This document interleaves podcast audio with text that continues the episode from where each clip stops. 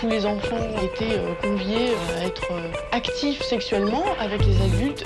Au fond, il faudrait prendre des mesures beaucoup plus vigoureuses, si vous voulez, si on veut vraiment mettre fin à ce fléau. Quand vous êtes devant cet état de fait, vous vous êtes perdu. Il y aurait en France près de 200 sectes en activité. Ces organisations exercent sur leurs adhérents une emprise qui peut parfois les mener jusqu'au suicide collectif, comme dans l'affaire de l'ordre du Temple solaire, dans les années 90.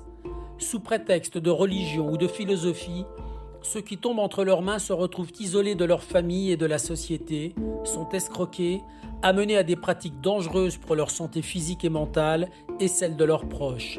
Ces organisations pratiquent parfois la pédophilie.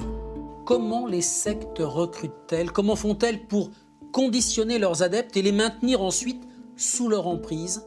Que faut-il faire si l'un de vos proches est enrôlé dans une secte? Y a-t-il des signes avant-coureurs? Comment gérer ce genre de situation? Vers qui faut-il se tourner? Nous allons donner la parole à des femmes et à des hommes qui ont été victimes de sectes. En 2001, Stéphane découvre que son épouse et l'une de ses filles sont tombées sous l'influence d'un gourou. Malgré tous ses efforts pour les raisonner, Stéphane doit se résoudre à les faire interner en hôpital psychiatrique. C'est le début du cauchemar. Amorena a été élevée au sein de la secte pédophile Les Enfants de Dieu. Durant toute son enfance, elle a subi des violences et des viols. À 17 ans, elle rompt avec sa famille et parvient à s'enfuir. Aujourd'hui, plus de 15 ans après, elle n'est pas encore libérée de son traumatisme. Pour essayer de mieux comprendre comment fonctionnent les sectes, comment s'en protéger et comment aider leurs victimes à s'en sortir, j'ai rendez-vous avec Annie Guibert. C'est la présidente du comité contre la manipulation mentale. J'irai ensuite à la rencontre d'une psychologue. Elle est spécialisée dans l'aide aux victimes de sectes.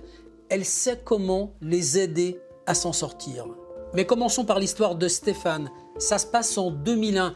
Sa femme et sa fille, à la suite d'une tragédie familiale, vont tomber entre les griffes d'une secte qui recrute par Internet.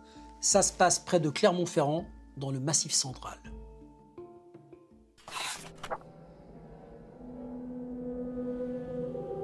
Nous sommes à Saya, dans le département du Puy-de-Dôme. Stéphane et son épouse Marie-Claire ont six enfants. Le 7 octobre 2001, un drame a frappé la famille. Leur fils aîné est mort dans un accident de scooter. Il avait 16 ans. Cette tragédie les a tous bouleversés. Et depuis, Marie-Claire n'est plus la même. Mon épouse est une femme qui parle peu, mais qui est ouverte aux gens. Et par contre, après cet événement-là, c'est une, une personne qui commence à se renfermer sur elle-même. Marie-Claire n'accepte pas la mort de son fils. Alors, catholique pratiquante comme le reste de la famille, elle se réfugie dans la prière. Elle voulait absolument euh, retrouver euh, son fils. J'ai demandé à mon épouse de faire attention. Après, euh, quand vous êtes pris par le travail, vous, faites, vous, vous n'êtes pas forcément tout le temps là. Stéphane finit par s'apercevoir que Marie-Claire cherche à communiquer avec son fils décédé et qu'elle a recours au spiritisme. Un jour, elle annonce à son mari qu'elle est parvenue à lui parler, à parler à son fils défunt. Elle a même noté ses messages sur une feuille de papier. C'est le premier incident qui m'étonne et qui en même temps euh, euh, m'inquiète pas non plus tant que ça. Quoi. La nuit suivante, Stéphane est réveillé par sa femme qui tient des propos très inquiétants. Mon épouse euh, euh, disait de notre petit garçon, c'est le futur Messie. Il faut que j'écrive un livre. Voilà, Dieu m'a demandé d'écrire un livre. euh, Le lendemain, Stéphane propose à sa femme de se confier au prêtre de leur paroisse. Marie-Claire se rend seule au rendez-vous. Et le lendemain, euh, voilà, on, on sentait qu'elle était encore très fatiguée, mais, euh, mais ça allait. Quoi. La vie a repris encore une fois son cours. Le soulagement de Stéphane est de courte durée. Au fil des mois, le comportement de son épouse devient de plus en plus irrationnel. Marie-Claire jeûne, parfois pendant un mois entier. La nuit, elle se lève pour prier. Elle collectionne les images et les objets pieux. Elle parle du diable et invoque la Vierge Marie. Marie-Claire s'isole et se coupe de son entourage. Ce qui me perturbe, c'est que la famille se détruit. C'est que la famille. Euh, euh, c'est que même les gens n'osent même plus téléphoner à la maison. C'est l'isolement le plus complet. Quoi. Vous ne pouvez pas placer un mot, vous ne pouvez pas dire une phrase euh, sans que vous soyez repris par une moralisation outrance. Comment réagir à un comportement aussi étrange? Comment aider Marie-Claire? Stéphane demande à sa fille cadette d'espionner sa mère pour l'aider à comprendre. J'ai appelé ma fille cadette et je lui ai dit euh, Je suis sûr que maman est en contact avec des gens euh, que je ne connais pas et c'est pas normal qu'elle réagisse comme ça et qu'elle soit comme ça. C'est sur la boîte mail de Marie-Claire que sa fille découvre une première réponse à leurs interrogations. C'est là où ce soir-là, euh, vers 23h, 23h minuit, elle m'a rappelé. Elle dit Papa, j'ai la preuve, maman fait partie d'une secte. En fouillant dans l'ordinateur de sa mère, la fille de Stéphane est tombée sur un mail très inquiétant. Dans ce message, Marie-Claire explique suivre les consignes d'une certaine Agnès. Elle déplore aussi que son époux ne la suive pas sur la route du DDD. Que veulent dire ces initiales? En poursuivant leurs investigations, Stéphane et sa fille découvrent que tous ces mails sont liés à un site internet, Ave Maria Corse. C'est le danger, la difficulté qu'on a là, c'est vachement sournois, c'est qu'en fait, vous voyez personne. Leur DDD, c'est arrivé par Internet. Il n'y a pas une personne qui est venue me vendre le projet, euh, le projet DDD chez moi, quoi, qui a essayé de discuter avec moi ou avec nous. Euh, c'était tout était par Internet, quoi. Stéphane veut en savoir plus. Il étudie les textes publiés sur le site. Il y découvre aussi des vidéos de la responsable de l'organisation Ave Maria Corse. Celle-ci prétend recevoir des messages de la Vierge qu'elle communique à ses adhérents le 19 de chaque mois, toujours par Internet. Quant au DDD, il s'agit du divin décret d'amour de Jésus-Christ, le livre saint de l'organisation, des textes qui parlent de l'Apocalypse et des révélations de la Vierge Marie. Stéphane demande alors des explications à sa femme. C'est quoi ça? Euh, Là, euh, j'avais l'hystérique, quoi. C'est l'hystérie en face de moi. Il fallait surtout pas que je touche à ces feuilles-là parce qu'elles étaient sacrées. Pour Stéphane, le pire est encore à venir. Il découvre que Marie-Claire a aussi entraîné leur fille aînée, Elisa, dans ses délires mystiques et dans une secte. Que votre femme vous parle plus, c'est à la limite, c'est moins grave. Parce que quelque part, vous dites, elle choisit. Elle a choisi, c'est tout. À moi, quelque part, de faire avec. Voilà, de faire avec. Euh, mais votre fils, c'est pas pareil. C'est pas pareil. Elisa fait désormais tout pour éviter son père. Il m'est arrivé de croiser euh, ma fille dans le village. Et je au trottoir.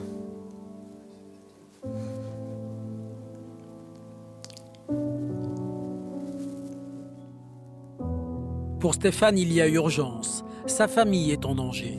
Il doit sortir sa femme et sa fille de cet engrenage. Il en va de leur sécurité à tous. Parfois, je me dis quand, quand je vais rentrer, qu'est-ce que je vais découvrir quoi. Ouais. Parfois, je me dis, euh, quand on parle de Satan autant de fois, quand on dit à tous ceux qui ne pensent pas comme vous, euh, euh, vous êtes dans le mal, euh, ouais, parfois je me dis qu'est-ce qui va arriver. Stéphane ne sait pas vers qui se tourner. Alors, il décide de se rendre chez un prêtre exorciste. Quand vous êtes devant cet état de fait, vous vous êtes perdu. On dit, ben, je vais aller voir un prêtre exorciste qui m'a sagement éclairé, qui m'a dit qu'il n'y avait aucun rapport avec l'exorcisme. Donc, rassuré. Catholique pratiquant, Stéphane est intimement persuadé que seul un homme d'église peut faire entendre raison à sa femme et à sa fille. Il se rend alors à la paroisse voisine pour y rencontrer le prêtre. Et donc je l'ai vu trois minutes et je voilà, j'ai un souci. Euh, mon épouse a, des messages par Internet, euh, donc euh, moi je voudrais comprendre. On a fait connaissance, il m'a dit qui il était, et puis ensuite... Euh, je vais dire assez en détail. Euh, il m'a dit qu'il était en confiance parce qu'il était avec un prêtre qui était reconnu. et que son épouse semblait être aux prises avec une secte. mais il voulait savoir sur le contenu si c'était un mouvement qui était reconnu par l'Église catholique ou si c'était une secte et en quoi c'était une secte. Stéphane présente au prêtre des documents de l'association Ave Maria. Pour l'homme d'Église, il n'y a aucun doute. L'association ne respecte pas les principes du catholicisme. J'en suis arrivé à la déduction que c'était un groupe euh, sectaire qui prenait des éléments du christianisme, euh, mais qui euh, les amplifiait, par exemple la place de la Vierge Marie, et puis sa vision de l'Apocalypse. Stéphane propose au prêtre de rencontrer sa femme afin qu'il la convainque qu'elle est sur le mauvais chemin et que ce qu'elle croit être la parole de l'Église n'est que la propagande d'un mouvement sectaire. En vain. C'est l'enfermement de cette femme en elle, elle ne veut pas discuter avec personne. Voilà. De peur d'être euh, contaminée, ou moi je suis un mauvais prêtre pour elle. Voilà. C'est une attitude euh, sectaire, ça. Stéphane contacte alors l'ADFI, l'association de défense des familles et de l'individu qui défend les victimes de sectes. Stéphane leur raconte son histoire. Les bénévoles de l'association lui conseillent alors de prendre rapidement contact avec un avocat. Son histoire était, euh, était rocambolesque. Il est perdu, détruit. Il sait exactement, quand on est confronté à ce type de situation, on ne sait pas quoi faire. J'ai trouvé une écoute, et ça c'est important.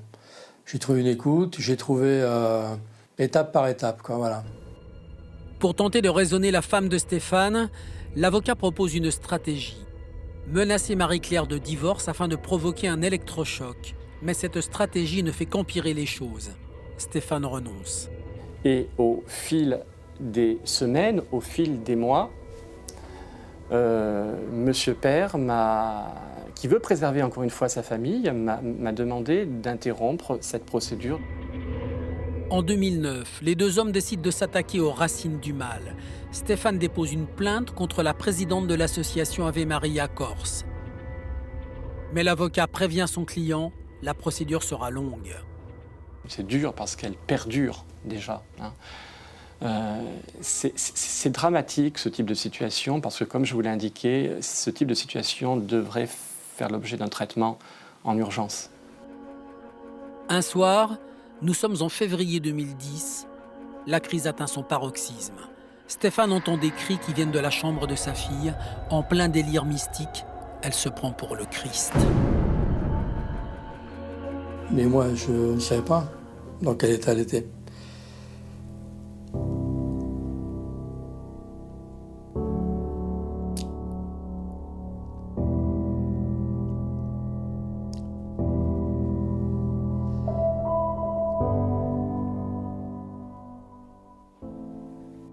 Pour libérer son épouse et sa fille de l'emprise de la secte, Stéphane a tout essayé.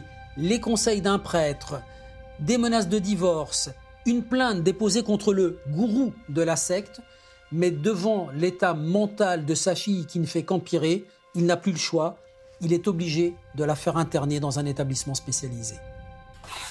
Imaginez-vous, vous êtes, le, vous êtes père, vous êtes le papa, que votre fille ne vous parle plus depuis trois mois, six mois, enfin je ne sais plus trop. Elle ne vous parle plus, elle ne vous dit plus un mot, elle ne vous dit pas où elle va, elle change de trottoir quand elle vous rencontre, quand, on, quand vous la croisez dans le village, enfin bref. Et que tout d'un coup, cette même fille, qui est dans un lit, à barreaux, camisolée,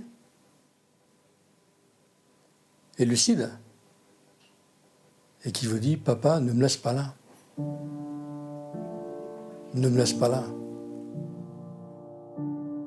De son côté, Marie-Claire enchaîne elle aussi les crises de délire mystique. Stéphane doit à son tour la faire interner en septembre 2010. Et là, quand vous rentrez chez vous,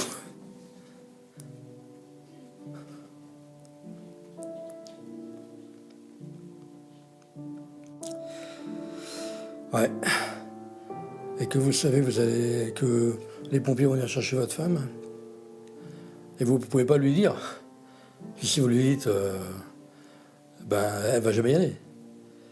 Hein, euh, donc vous êtes dans un mensonge par omission quelque part. Voilà. À l'hôpital, le diagnostic des psychiatres est sans appel. Enfermement psychologique. Les deux femmes croyaient trouver dans la secte des réponses au décès du fils aîné de la famille. Elles en sont devenues prisonnières. Chacun d'entre nous, dans notre existence, on peut traverser des moments de fragilité de par des événements de vie qui nous arrivent. Et à ce moment-là, on a besoin de se raccrocher à quelque chose, à un processus de protection euh, extérieure qui peut être, à ce moment-là, un mouvement sectaire. Au bout de quelques semaines, la fille de Stéphane sort de l'hôpital, mais elle a beaucoup de mal à se remettre de son internement et son comportement reste très instable. Marie-Claire, elle, quitte l'hôpital au bout de deux mois. Aujourd'hui, Stéphane ne regrette pas d'avoir demandé leur internement. Après l'hospitalisation, euh, il n'y a plus cet enfermement religieux. Euh, donc il y, a, eu une cassure de deux mois, euh, une hospitalisation qui a duré deux mois, mais, qui était extrêmement salutaire. Hein. Ah ouais, salutaire pour toute la famille. Je pense que le moment de le faire n'est pas, est pas facile. Euh, mais été une libération. Aujourd'hui, Marie-Claire a retrouvé une vie plus paisible auprès de Stéphane et de ses enfants. Si elle ne parle plus de l'Ave Maria Corse, son mari n'est pas complètement certain qu'elle ait totalement tourné la page pour autant. J'espère qu'un jour elle me dira euh, Stéphane, tu l'as bien fait. Aujourd'hui, j'ai toujours pas, j'ai toujours pas eu ça. Donc c'est une reconstruction qui est quand même vacillante. Il y a des conséquences au niveau du couple, au niveau de la famille aussi. Euh, au niveau de la famille, c'est-à-dire qu'il y a un manque de confiance. Lisa a retrouvé sa stabilité mentale, mais au prix de lourds traitements médicaux. Entre sa mère et elle, la cohabitation n'est pas évidente, et Lisa lui en veut de l'avoir entraînée dans cette spirale. Le psy euh, a dit que ça allait être très long.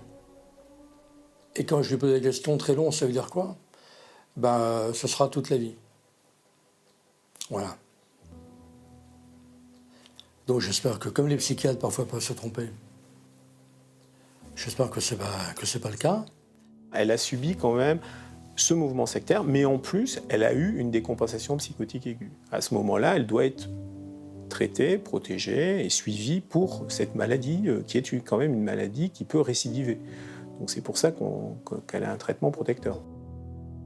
En septembre 2011, la présidente de l'association Ave Maria Corse s'est arrêtée et mise en examen pour abus de confiance, abus de faiblesse, escroquerie sur personnes vulnérables. Elle a depuis bénéficié d'un non-lieu pour raisons psychiatriques.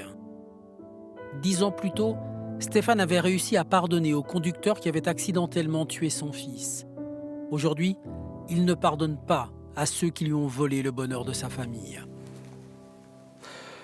Ce mouvement, non, j'ai pas envie, quoi. J'ai pas envie parce que c'est. C'est pas un accident. C'est pas un accident. Annie Guibert, vous êtes présidente du Centre contre les manipulations mentales. Quel est le but de cette association?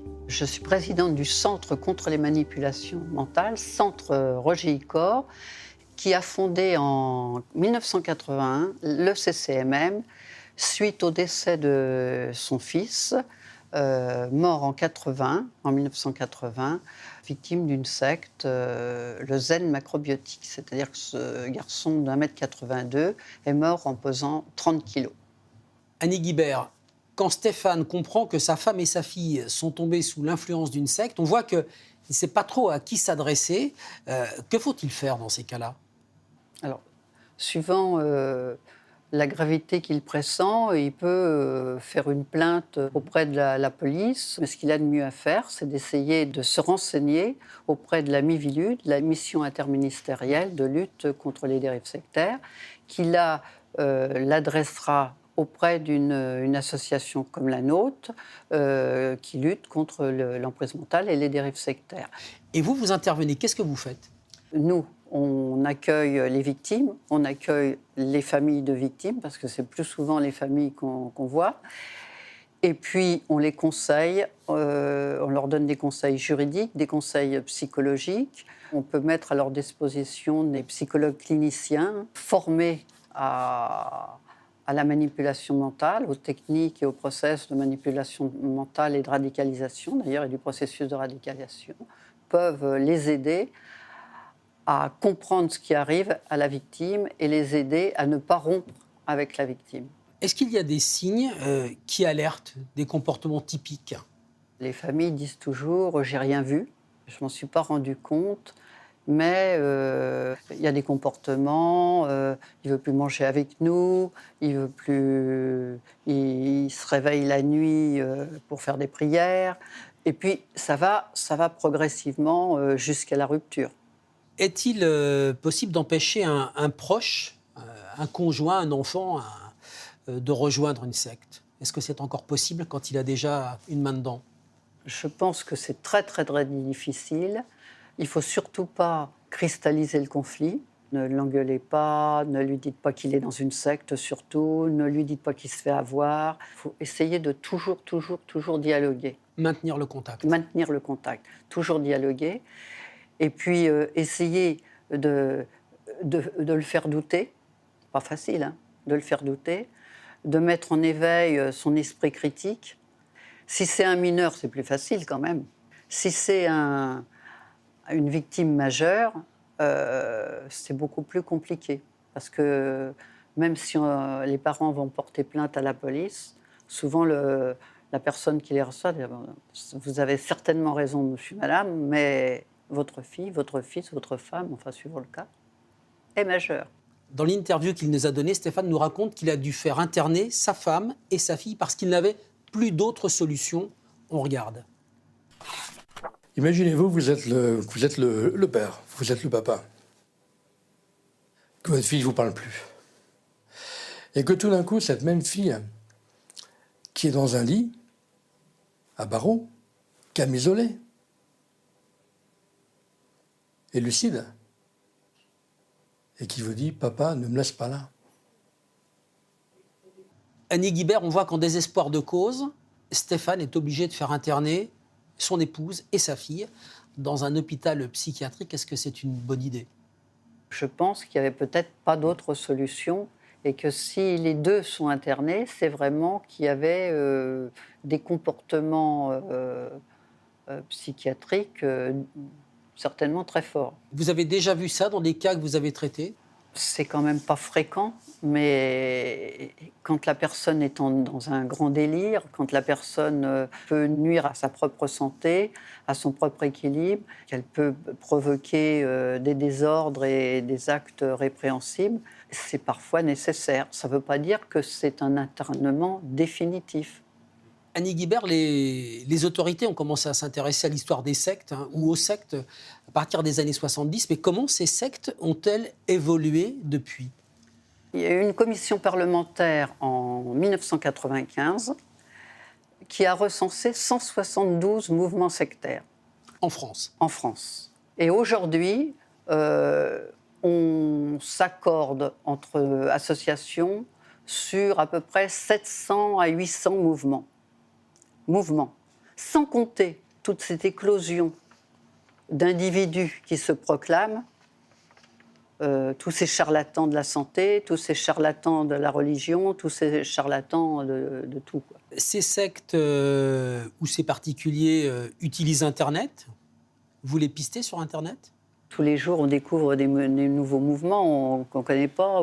bon, on va tout de suite sur Internet pour essayer, puis on remonte la filière, mais c'est un travail de flic et on n'est pas armé pour ça non plus. Vous les signalez à la police, ceux qui sont sur Internet? Oui, bien sûr, heureusement. Et dans nos associations, que ce soit la nôtre ou d'autres, heureusement que nous avons aussi des policiers ou des gendarmes qui sont bénévoles et qui nous donnent des coups de main. La plainte de Stéphane s'est soldée par un non-lieu au motif que le, gourou était irresponsable pénalement de ses actes. Est-ce que c'est difficile de faire condamner une secte? Très très difficile. D'abord parce qu'il y en a très peu qui portent plainte, parce qu'ils ont peur de nuire à la victime elle-même. Ils ont peur de, du candidaton, ils ont peur de plein de choses. Et, donc il y a très très peu de plaintes. En plus, euh, il faut de l'argent pour gagner contre une secte. Les sectes sont très très riches. Et ils ont des avocats qui sont très spécialisés pour défendre euh, les sectes. La jeune femme que nous allons rencontrer maintenant revient de l'enfer. Elle est née en 1978 dans la secte pédophile Les Enfants de Dieu et elle y est restée jusqu'à l'âge de 18 ans. Aujourd'hui encore, elle tente de se reconstruire. Nous avons rencontré Amorena à Chambéry. Elle nous a raconté son histoire.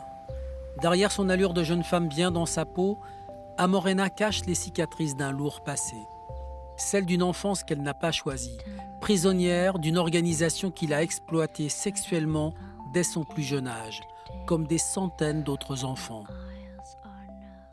Quand on est dans une secte, euh, ça résulte pas forcément d'un choix. hein. On est dedans, donc euh, on, émerge dans une communauté, on on n'est pas forcément au courant que ça s'appelle une secte. Les parents d'Amorena sont des hippies. Ils se sont rencontrés dans les années 70 au sein de la secte Les Enfants de Dieu, une secte où l'on prône la liberté sexuelle et où la contraception est interdite.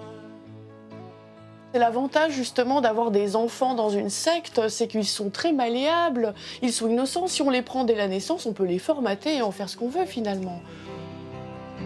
La secte des enfants de Dieu a été fondée en 1968 par un gourou californien, David Bromberg. Les parents d'Amorena, comme de nombreux hippies dans le monde entier, sont attirés par cet homme. Bel orateur, il se dit porteur du message de l'Évangile. Les parents d'Amorena, comme les autres adhérents de la secte, voyagent sans cesse à travers l'Europe. À chacune de leurs étapes, la petite fille doit initier ses nouveaux camarades d'école et tenter de les enrôler dans la secte. À un moment, j'ai été scolarisée dans plusieurs écoles euh, de façon un peu sporadique. Euh, ça s'est passé difficilement parce que ma mère, euh, elle, euh, elle, elle voulait que je fasse la promotion donc de la Bible, etc., pour justement qu'il y ait une rupture avec la société, pour que ça me, pour que ça me sépare encore plus ben, des autres et que j'ai aucune chance en fait.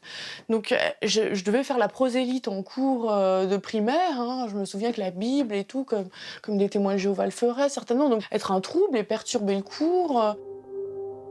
Quand Amorena n'arrive pas à attirer de nouveaux adeptes, ses parents la punissent violemment. des murs qu'on se prend en pleine figure et euh, des meubles qu'on nous casse sur le dos, oui, oui. Il y avait euh, cette violence physique pour euh, nous humilier, pour nous avilir, pour nous maintenir vraiment dans un état d'esclavage, en fait, tout brisé. La violence physique qu'Amorena subit au quotidien prend aussi une autre tournure, car l'un des principes de la secte, c'est la pédophilie. Tous les enfants étaient euh, conviés, euh, garçons et filles, euh, donc à être actifs sexuellement avec les adultes et entre eux. On nous disait, bon ben voilà, faut le faire, c'est bien, on est dans l'amour, on partage l'amour du Seigneur, l'amour de Dieu, allons-y tous gaiement, les enfants avec les adultes. Afin qu'Amorena et les autres enfants sachent s'y prendre au mieux avec les adultes, la secte édite des brochures illustrées d'images explicites. Le gourou avait sorti un livre d'éducation sexuelle pour les enfants, avec des photos à l'appui, avec ses propres euh, enfants attribués euh, ou d'autres enfants. Cette violence, Amorena l'a subie au quotidien durant toute son enfance.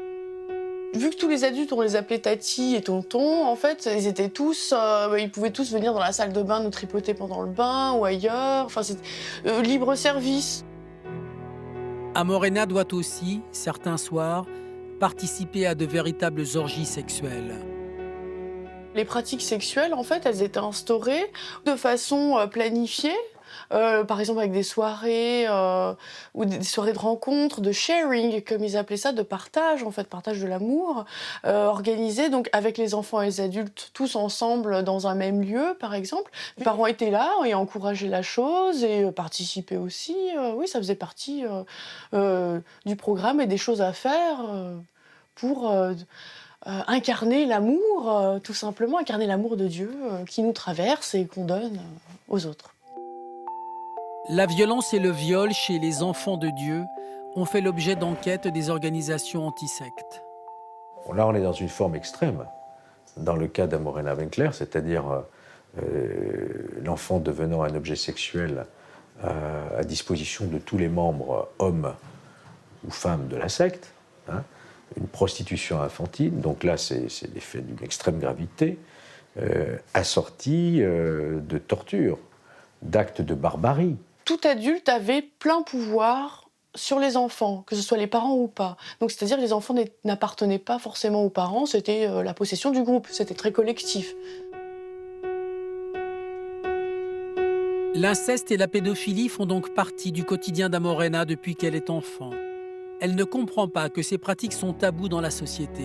Pourtant, un jour, dans la chambre de sa mère, un événement va lui ouvrir les yeux. À 7 ans arrive euh, donc une scène de violence euh, perpétrée sur ma mère qui est enceinte, où mon premier beau-père, euh, très violent, arrive avec un couteau de cuisine et la menace de, la perforer, elle et l'enfant. Cette scène d'une violence extrême va agir comme un révélateur pour la petite fille. La violence sur une femme enceinte, sur un bébé qui est pas né, ça éclate dans ma tête. J'ai des alarmes partout et c'est là où je me dis non, je peux pas participer à ce monde-là. Et c'est là où je me jure en moi-même que jamais comme maman, je peux, je peux pas faire ces choix-là. Amorena a tout juste 7 ans quand elle comprend qu'elle ne veut plus vivre au sein de cette secte. Mais à cet âge, impossible de s'enfuir. Elle tente alors de trouver des portes de sortie et au fur et à mesure des années, Amorena se tourne de plus en plus vers le monde extérieur. J'essaye en grandissant de, glaner un maximum d'informations de l'extérieur, de codes, euh, par l'éducation. J'ai pu quand même aller au collège. Les années passent. Amorena a 17 ans et elle fait toujours partie des enfants de Dieu. Elle continue à subir les sévices sexuels des membres de la communauté. Sa mère s'est remariée et avec son nouveau beau-père, rien ne s'arrange, bien au contraire. Je vis vraiment une montée de violence. J'ai un deuxième beau-père euh, qui est très humiliant et qui est très violent. C'est une escalade au quotidien. Et là, je me dis qu'il faut vraiment euh, que j'agisse. Amorena a 18 ans. Après des années de soumission, elle se sent maintenant capable de prendre sa vie en main et elle décide par commencer à aller raconter son histoire à une assistante sociale. C'est un premier pas vers la liberté, mais elle a du mal à mettre des mots sur toutes les souffrances qu'elle a endurées dans la secte depuis son enfance. J'en fais part en étant très brève, hein. je, dis, le minimum, mais juste ce qu'il faut, euh, avec quelques mots, ça suffit. Et par la suite, donc il y a comme euh, les services sociaux qui se mettent en marche en fait. Et je suis donc appelée pour faire une déposition à la gendarmerie. C'est la première fois Camorena raconte son quotidien. En dévoilant sa vie, elle rompt définitivement ses liens avec sa famille. C'est quelque chose de douloureux d'être euh, d'être le moteur de cette rupture familiale et de, divulguer au grand jour en fait finalement des, euh, des choses pas très confortables à entendre pour chacun. Amorena décide de profiter de sa nouvelle liberté. Elle vit de petits boulots, s'inscrit à la fac en littérature et en philo. J'étais très heureuse, moi, de pouvoir continuer, de, pouvoir aller à l'université, d'apprendre, de, comprendre, d'avancer, de, de, me construire. Amorena découvre le monde extérieur. En 1998, elle doit être hospitalisée pour une opération de l'appendicite. Cet événement, à première vue anodin, marque un tournant majeur dans son existence. Et je me réveille et je me dis, faut que ça sorte. Mais comme si je revenais de je ne sais où et j'étais. J'ai jamais eu de conviction dans ma vie. En fait, je suis quelqu'un de. Voilà, pas, pas beaucoup de conviction, je doute tout le temps, mais là, j'ai pas douté. Je savais qu'il fallait, fallait que je le ponde, il fallait que j'extrais de moi-même euh, cette histoire, euh, que je le mette en mots, que je, je le sorte à la lumière euh, du jour, à la lumière de la conscience, en fait, pour que, pour que ça devienne extérieur à moi et que je puisse avancer, au moins poser le pied dessus pour avancer. En quelques semaines, elle écrit toute sa vie. Dans le livre qui en résulte, Amorena raconte de façon très crue son cauchemar d'enfant violé. Coïncidence, son père meurt la même année. Une disparition brutale qui la laisse de marbre. Mon père euh, euh, s'est tiré une balle dans la tête en 2004. Euh, Pour moi, c'était vraiment un geste de lucidité en se retournant sur la vie qu'il a vécue. Ma mère est quand même toujours dans ce elle plane comme une, une, exaltée mystique, en fait, donc elle se rend pas compte ni du mal qu'elle s'est fait à elle-même en tant que femme, euh, ni euh, du mal qu'elle a pu euh, nous faire à nous ou, laisser faire, tout simplement. Aujourd'hui, à Morena, on veut toujours à ses parents. Les 18 ans de traumatisme vécu dans la secte laissent des traces parfois indélébiles. Ce n'est pas le fait de sortir d'une secte qui vous libère totalement, tellement l'endoctrinement euh, a, fait son œuvre. Donc il faut ensuite euh, suivre des psychothérapies, retrouver une vie normale. Et quelquefois, ça prend des années, des années.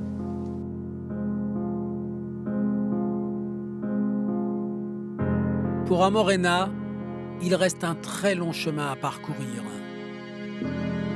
Détruite physiquement et moralement à cause de ses parents et des principes de la secte, elle doit aujourd'hui réapprendre à vivre. Ça fait plus de 15 ans que je suis euh, à Chambéry, dans, cette petite ville, ce grand village, où je me sens bien, parce que ça me permet de m'ancrer en fait dans un terroir, euh, dans, une nature qui est tout à côté.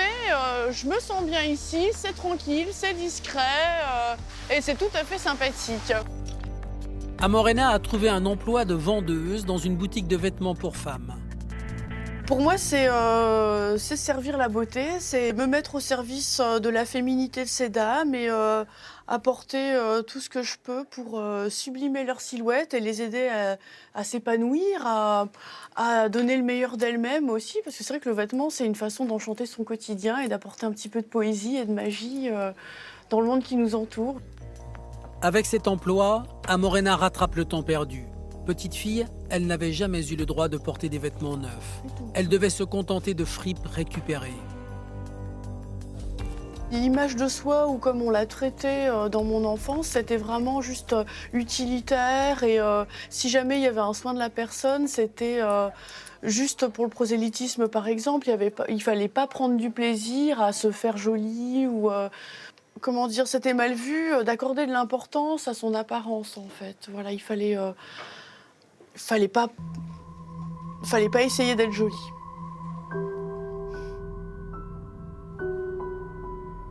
Amorena aime prendre soin d'elle, vivre ses envies de coquetterie. En la voyant aujourd'hui, on en oublierait presque son enfance violée. On peut considérer qu'Amorena Winkler est une survivante, véritablement. Euh, survivante physique, je ne sais pas, euh, mentalement, il faudra sans doute encore euh, longtemps pour qu'elle puisse se reconstruire. La jeune femme poursuit son chemin vers la reconstruction. Elle a publié un second livre. Dans le premier, elle racontait son enfance au sein de la secte. Elle se penche maintenant sur son adolescence. Amorena ne veut pas se vivre comme une victime. Elle n'a pas porté plainte, ni fondé d'association. Sa méthode pour réapprendre à vivre, c'est l'écriture. De poser des mots à quelque chose qui est pourtant chaotique et hyper violent et euh, quelque chose qui, qui est presque dans le non-sens ou dans le chaos, bah, ça permet de passer à autre chose et de, en tout cas de, de formuler ce qu'on désire pour soi aujourd'hui. En racontant son enfance, Amorena a franchi un cap. Ce traumatisme fait désormais partie de son passé. Je me dis que le pire est passé, le pire est derrière moi, que rien de pire ne peut m'arriver. J'étais enfant, j'étais impuissante, euh, j'étais même, j'avais pas toute ma conscience développée. Donc aujourd'hui, je suis adulte, je suis en pleine possession de mes moyens. Même s'il m'arrive quelque chose de grave, ça peut pas être pire. Euh, voilà, c'est derrière. Aujourd'hui, Amorena garde des séquelles de son enfance. L'idée d'être un jour une mère est pour elle un véritable problème. Ça me terrorise presque tellement ce, devoir parental que je, voilà, pour l'instant, je, continue de, de me construire. J'assainis.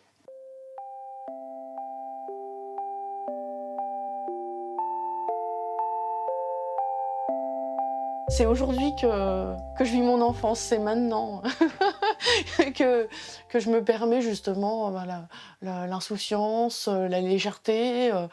Donc euh, oui, c'est aujourd'hui où c'est fluide, où je lâche un petit peu euh, Et j'apprécie ma liberté.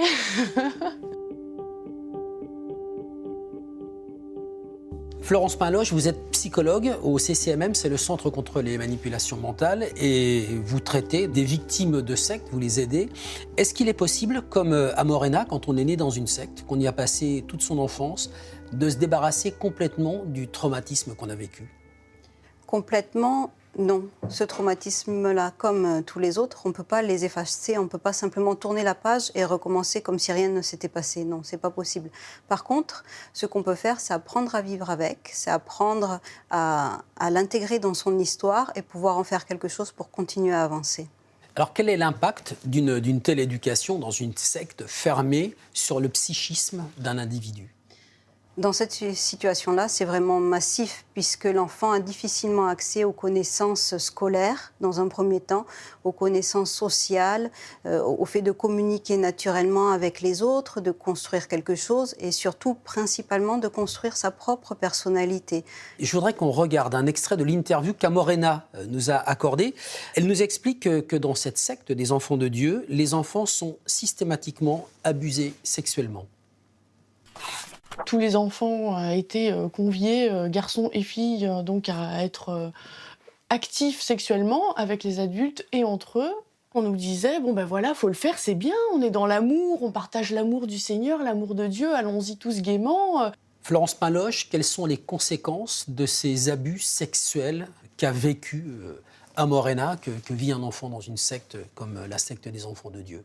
Dans ce cas-là, c'est toujours la même conséquence. C'est très difficile d'accéder à une sexualité épanouie, euh, reconnue, une fois qu'on est adulte. C'est long et compliqué. Je dis pas impossible, mais c'est difficile. Dans le cas de la secte, ce qui est spécifique, c'est que tout le groupe est d'accord avec ça. Donc il faut que le jeune adulte, une fois qu'il sort, comprennent que non, ce n'est pas la norme et qu'on peut dire non, que le corps nous appartient. C'est ça qui est, qui est très difficile.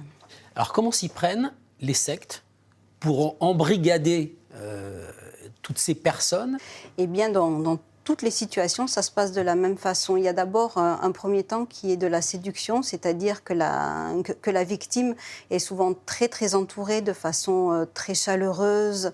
On lui dit qu'elle est vraiment géniale et qu'elle va pouvoir apporter beaucoup à l'humanité très souvent. C'est très global comme ça. Ensuite, il y a une phase de déconstruction. C'est la phase où on coupe la personne de tous ses liens, euh, ses liens familiaux, ses, ses liens amicaux parfois même ses liens professionnels. Une fois que la personne a mis le premier pied, très rapidement, on prend tout son temps. Donc la personne n'aura plus le temps de réfléchir et de remettre en question. Elle mhm. peut recevoir des SMS toute la nuit, des mails sans arrêt, des coups de téléphone, on la sollicite. Mais oui, viens, viens, ça va être bien, viens faire ce week-end avec nous. On amène la personne très rapidement à s'engager ouvertement et verbalement. Une fois qu'on commence à y aller, l'engrenage se met en place. Finalement, Florence Pinloche, elle souffre de quoi ces personnes quand elles viennent vous voir? Quels sont leurs symptômes? Ce dont tout le monde parle et qui est vraiment est très handicapant au quotidien, c'est la perte de confiance en soi et donc du coup la perte de confiance en l'autre. Au plus profond d'elles-mêmes, elles éprouvent le fait de s'être trompées euh, de s'être trompée sur la personne qui est en face d'elle et qui l'a manipulée, qui a abusé d'elle. Il y a aussi le deuxième élément qui revient quasi systématiquement, c'est le sentiment de honte. Souvent, les personnes décrivent qu'elles ont comme euh, un tatouage sur le front, qu'elles ont l'impression que tout le monde peut le voir. Ensuite, euh, il y a d'autres choses dont les personnes se plaignent. Ce sont des, des idées imposées ou des raisonnements qui s'imposent d'eux-mêmes. C'est-à-dire que dans le groupe, il y a des associations euh, d'idées qui, sont mises en place, euh, le raisonnement, euh, la, théorie du groupe, et la personne a tendance à se référer à ça pendant longtemps et a l'impression que ça s'impose toujours tout seul sans qu'elle le souhaite. Alors, qu'est-ce que peut faire un psy? Est-ce qu'on doit reformater la personne? Qu'est-ce qu'on fait? On commence par quoi? Quand on se trouve face à un client comme ça alors malheureusement, on ne peut pas reformater. Euh, par contre, il faut amener la personne à comprendre euh, comment les choses ont pu se produire euh, et comment elle va s'en remettre. Il faut l'accompagner, il faut l'écouter, il faut qu'elle retrouve confiance en elle. Et ce retour à la normale, il est difficile? Oui, bien sûr. C'est pour ça qu'une sortie de, groupe est très longue, parce que la victime, l'adepte, sent que ça va être très compliqué de se réinsérer. le retour à, la vie euh, normale va être euh, douloureux, compliqué. La personne le sait. C'est pour ça que ça met beaucoup de temps. Aujourd'hui, Amorena vit toujours dans la région d'Annecy. Elle a écrit un nouveau livre, Fille de chair, où elle raconte son émancipation de la secte des enfants de Dieu.